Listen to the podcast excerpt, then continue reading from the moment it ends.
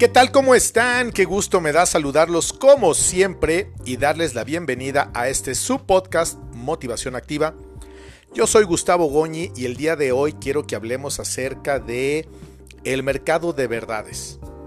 ¿Cuántas veces hemos escuchado la palabra mercado de valores? Un lugar en el que en México y en todas partes del mundo, pues a través de valores, de títulos que se colocan de las empresas o algo, pues estás tú buscando tener una ganancia, una utilidad. A veces pierdes, a veces pierde mucho. En la depresión en Estados Unidos en los 30 pues prácticamente todo el mundo, al menos la gente que estaba cotizando en las bolsas, grandes empresas y todo, pues se quedaron sin nada, quebraron y a partir de ahí vino una famosa depresión, que así se le conoce, y que por cierto contaminó a prácticamente todo el mundo y hoy por hoy sucede lo mismo cuando algún país poderoso como puede ser el Reino Unido, este, puede ser eh, Estados Unidos, Canadá, etcétera, etcétera. Bueno, Reino Unido son un conjunto de varios países. Pues resulta que si de pronto les va mal, puede haber un efecto dominó que nos alcanza a todos los países sin necesidad de que tú y yo estemos cotizando ¿no? en la bolsa o tengamos acceso a algunos títulos de propiedad de cualquier índole. Pero ese no es el tema. El tema del mercado de verdades es a lo que yo llamo en la actualidad justamente un problema muy serio al que nos estamos enfrentando los seres humanos, porque hoy por hoy ya ni siquiera sabemos cuál es la verdad, a veces no nos interesa conocerla, no podemos discernir qué es cierto de lo falso, y justamente quiero que hablemos el día de hoy acerca de eso. Eh, la búsqueda de la verdad ha marcado en la historia del ser humano, desde que existe eh, hasta nuestros días, una, una meta importante para llegar, es como una carrera, ¿no? En contra de la verdad. Eh, esto no necesariamente tiene que ver con que todo sea mentira, pero sí la búsqueda, la búsqueda de la verdad pues ha marcado la historia de nosotros como personas y justamente el nacimiento de la filosofía es una prueba de ello. Los filósofos en la antigüedad tenían muy clara la diferencia entre verdad y opinión, eh, pero hoy esa diferencia, la verdad es que no es tan clara, es confusa, o podría atreverme a decir que inclusive pues no existe. La opinión de alguien o mi opinión personal sobre un tema en particular se vuelve mi verdad, o se vuelve tu verdad, o se vuelve la verdad de tu esposo, de tu pareja, de tu hijo, de tu hermano, de tu vecino, de tu jefe, de la comunidad, o etcétera, etcétera. Muchas veces sin tomar en cuenta las limitaciones, prejuicios, miedos, sesgos, cultura, formación y muchas cosas más que pueden estar detrás de mi propia verdad y de la verdad de los demás. Ahora bien, en el tema de verdad u opinión, nosotros vivimos en una época en la que la, permisividad, ¿no?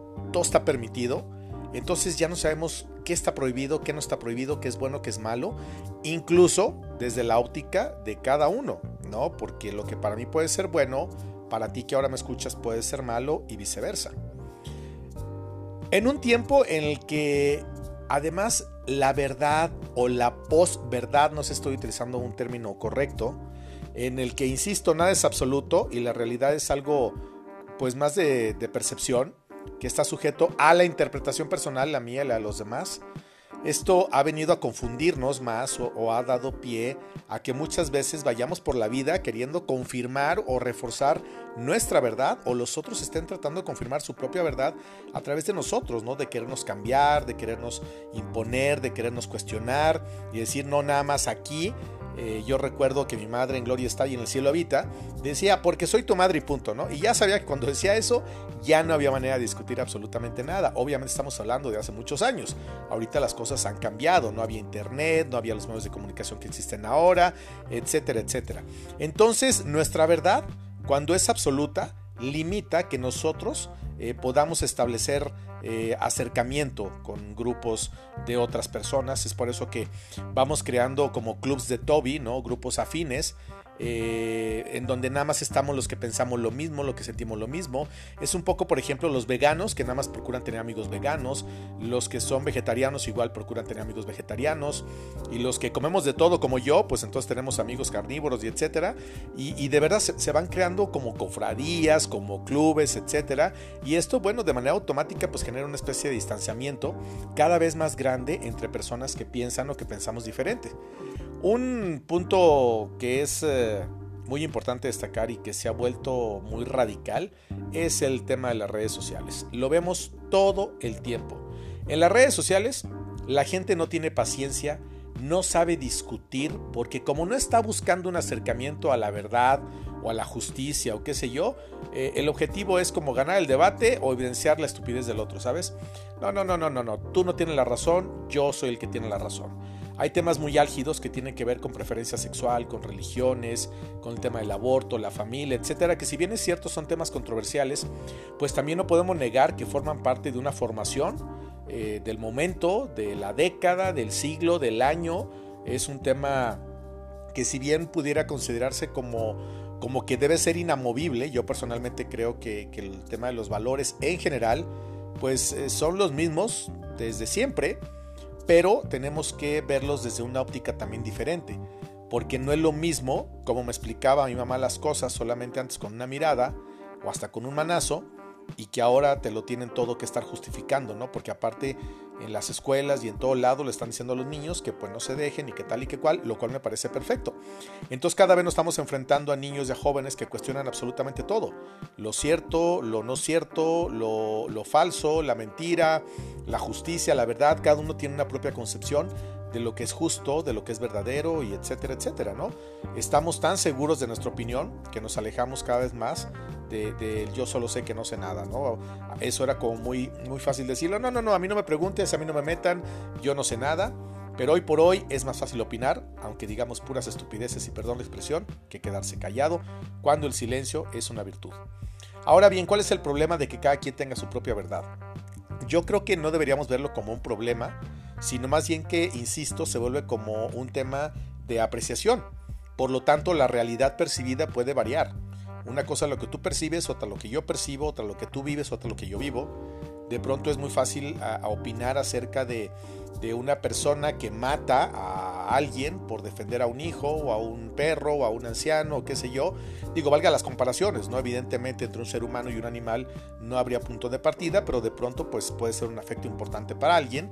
Digo, y menciono esto porque hace tiempo vi algún artículo o algo donde decía que un vecino había asesinado al otro de un tiro porque había envenenado a su perro, que era su todo, era su compañía. De pronto dices, bueno, es que no hay punto de comparación, pero bueno, para esta persona era su todo y tú no tienes por qué venir a quitarle la vida a alguien de mi familia o de mi espacio. Puede ser una mascota o puede ser una persona, ¿no? Entonces, vuelvo a lo mismo, es un tema de apreciación en donde, bueno, pues sí habría que analizar muchas cosas en el caso particular de esta persona, después se comprobó que tenía un trastorno mental, etcétera, etcétera, pero por lo pronto hubo ahí un tema y alguien acabó preso. Entonces, ¿qué pasa cuando una sociedad necesita llegar a acuerdos? Aquí sí es un tema bien importante. Acuerdos en qué puede ser, en la política, en la economía, en la sociedad, en los colegios, en los vecinos, en los barrios. Tenemos que llegar a puntos de acuerdo. Entonces, si en una mesa se sientan siete personas representando al resto de los condóminos o partidos políticos o lo que sea, y cada uno quiere imponer su verdad, vamos a tener un problema muy serio, muy grave, y lo más probable es que aquello termine en un borlote que puede llegar hasta los madrazos, como dicen los jóvenes, y que no se vaya a resolver a favor de nadie o en contra de todos, ¿sabes? Porque una decisión buena o mala puede afectar a uno o a todos. Yo recuerdo que alguna vez alguien me dijo, cuando tú vayas a tomar una decisión personal o grupal, piensa siempre en que los afectados sean los menos. Sí, pero no solamente se trata de un tema numérico. O sea, si siete votan que sí y tres que no, pero siete votan a que sí nos vayamos a la playa, aunque esté un huracán, pues lo más probable es que te vas a enfrentar a un problema muy complicado y que lo van a tener que pasar los 10. Aquí lo mejor es que cada uno tome su propia decisión y decir, sabes que pues yo prefiero quedarme, aunque pierda el dinero que invertí o lo que sea, pero vale más mi integridad, mi seguridad y la de mi familia. Esa sería una, una cuestión lógica que dices, bueno, es que es verdad, yo estoy de acuerdo con esto porque creo que es lo mejor. Es ahí donde entra ese punto. Pero en una sociedad que necesita llegar a acuerdos, pues cuál de todas las verdades es la que se va a tomar como buena, la que se perciben, la que se vota, la que se dice. Esto pasa mucho también en el tema del, poder, ¿no? de la política.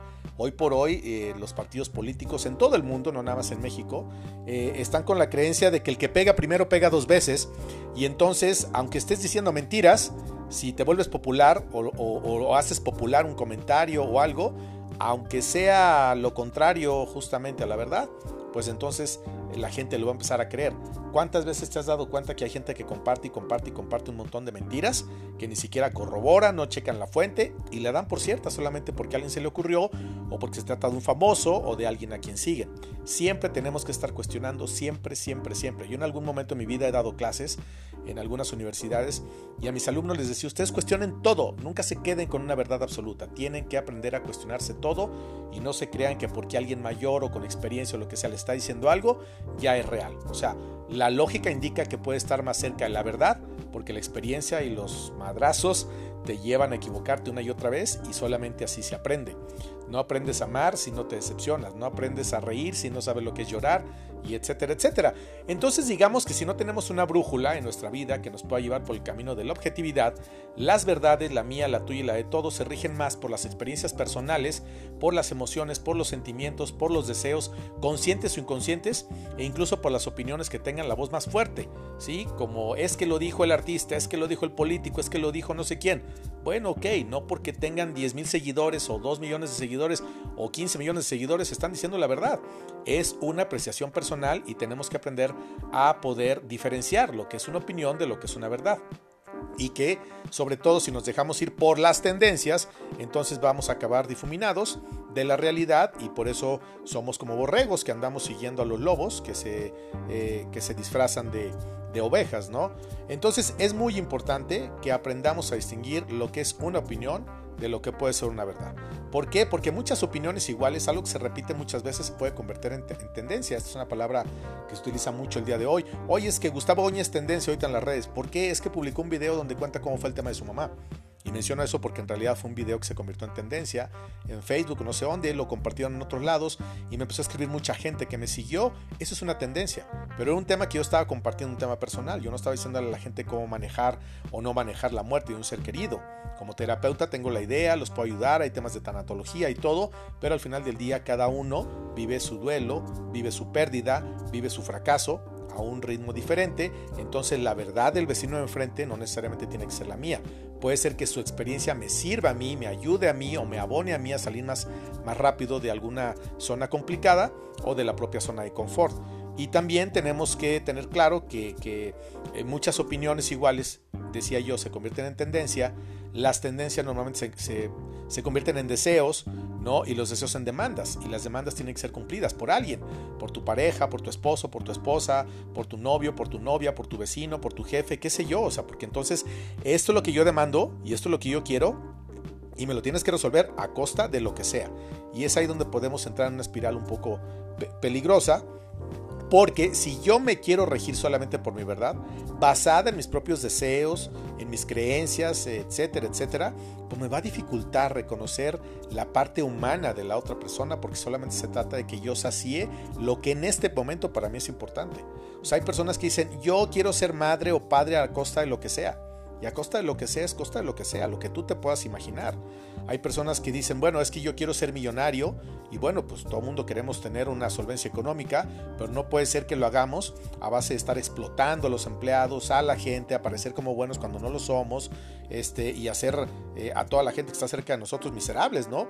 Yo conozco historias reales de personas que le daban una vida literalmente miserable a su familia con tal de estar guardando dinero para que, quién sabe, se mueren o algo pasa y entonces ni para Pedro ni para Juan, o sea, ni para Dios ni para el diablo y a veces las fortunas quedaban entrampadas o hay gente que con tal de no dejarle dinero a su familia, este, donaba las herencias a quién sabe quién, o sabes, entonces también yo creo que lo mejor es que nos preocupemos y nos ocupemos por lo, por lo que necesitamos cada día y no estar tan obsesionados porque a costa de lo que sea, pues inclusive podemos caer en temas de narcotráfico, de robo, de estafas y de muchas cosas más. Hay gente que dice, a este mundo venimos a ser felices, tope donde tope y vamos a hacer lo que tengamos que hacer. Dices, bueno, sí, pero tu felicidad no tiene que estar peleada con la mía. Porque pronto hay gente que llega y destruye una relación de pareja, de años, de familia, y se llevan entre las patas a todo el mundo. Porque entonces si a mí me gusta tu esposa, pues yo te la voy a bajar. O si me gusta tu esposo, pues te lo voy a bajar. O si me gusta tu hermano, tu primo, tu sobrino que tiene solamente 14 años, pues voy a hacer como le hago, pero yo tengo que satisfacer mi deseo de felicidad. Entonces aquí donde se vuelve un poco complicado el, el descubrir realmente lo que puede ser una opinión de lo que puede ser una verdad. Tenemos que entender que todos, absolutamente todos, pensamos de manera diferente, actuamos de manera diferente y todos venimos formados a través de muy diversas circunstancias. Lo mejor es que cuando yo me dé cuenta o me doy cuenta que no soy capaz de controlar mis impulsos, que se ve desde pequeños, ¿eh? hay niños que son terriblemente berrinchudos y los papás con tal de que no estén gritando o haciendo un desmán en algún lugar público, le compran o acaban haciendo lo que sea. Yo conozco muchos lugares en los que los niños de 3, 4, 5, 7, 10 años mandan en las casas y ahí se hace lo que los niños dicen, se come lo que ellos quieren, se ve la tele lo que ellos quieren, juegan cuando ellos quieren, les tienes que poner atención cuando ellos quieren y etcétera, etcétera.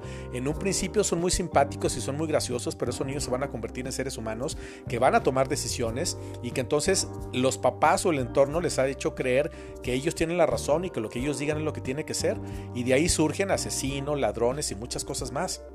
Obviamente no es la regla, pero sí está muy cercano a que pueda convertirse en algo así. O sea, cuando nosotros nos están satisfaciendo nuestros caprichos, entonces lo que queremos es que el mundo, mira, así como mis dedos están tronando, se rinda a mis pies y, y que acabe por hacer lo que yo quiero que se haga.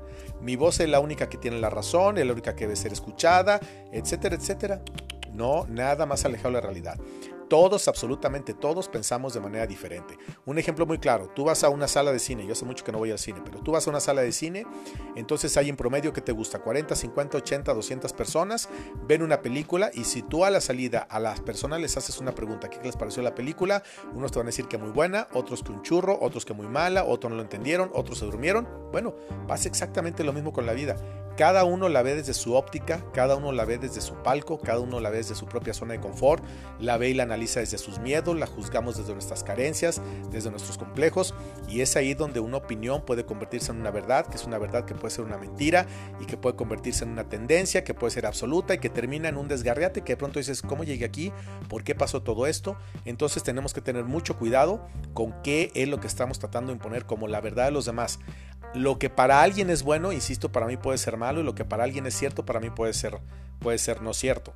Yo lo que hago es que siempre me cuestiono todo, hasta lo que yo pienso, ¿sabes? Porque no confío en mis propios pensamientos y es más, en los que menos confío son justamente mis pensamientos, porque siempre me llevan a descalificarme y a estar agrediéndome y a estarme criticando y entonces es muy fácil estar viendo los errores de los demás y siento que soy el mejor y no, no, no, nada que ver, esto es muy peligroso inclusive en temas de, de religión, de iglesia. Yo tengo amigos que son cristianos, que son católicos, yo soy católico, que son musulmanes, que son judíos, que son de otras denominaciones, yo no tengo problemas con nadie porque yo respeto y trato de encontrar las coincidencias más que las diferencias.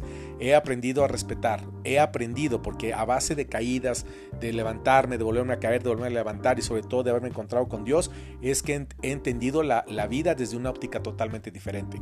Yo te recomiendo que te analices para que veas cómo estás juzgando a los demás, cómo te estás juzgando a ti mismo, para ti que es una verdad absoluta, que es una verdad a medias, que es una mentira a medias, etcétera, etcétera. Hay que cuestionar, hay que trabajar, hay que cambiar. Si ubicamos que necesitamos ayuda, pues hay que buscarla. Hay terapias ahí eh, con un, líder de tu iglesia, tu pastor, tu padre, un amigo, alguien que tenga una, una autoridad moral en tu persona y en tu estima, que le puedas pedir un consejo. Y bueno, pues sobre todo lo que yo siempre recomiendo, ¿no? Quien está bien con Dios está bien con el mundo y quien está bien con el mundo tiene una escalerita al cielo. Todos nos equivocamos, somos imperfectos, lo digo por mí más que por ti. Entonces hay que trabajar todos los días. Eso es lo que tenemos que hacer. Paz y bien para todos ustedes siempre.